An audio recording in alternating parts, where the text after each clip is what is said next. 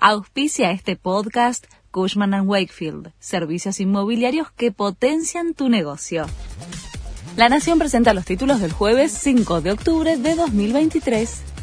Alberto Fernández participó del coloquio de IDEA encabezó la apertura del encuentro que se realiza en Mar del Plata y ante más de 800 ejecutivos brindó un extenso balance de gestión en el que remarcó las complicaciones de la pandemia y la guerra en Ucrania.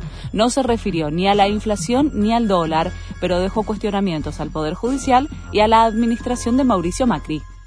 Sigue el debate sobre la reducción de la jornada laboral en diputados. Dirigentes empresariales y líderes sindicales fueron convocados para discutir sobre el proyecto que permita reducir la extensión de la carga horaria de los empleados.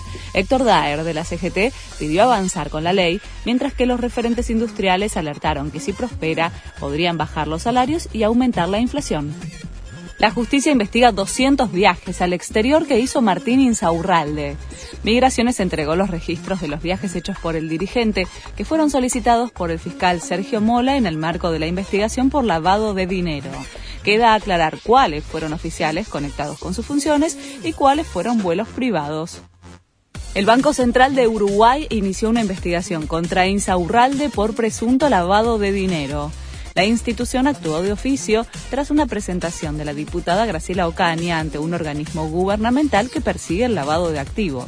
Se sospecha si el ex jefe de gabinete de Kisilov realizó de manera directa o indirecta un pago por alrededor de 20 millones de dólares en Uruguay a su ex esposa Jessica Sirio por el divorcio de ambos.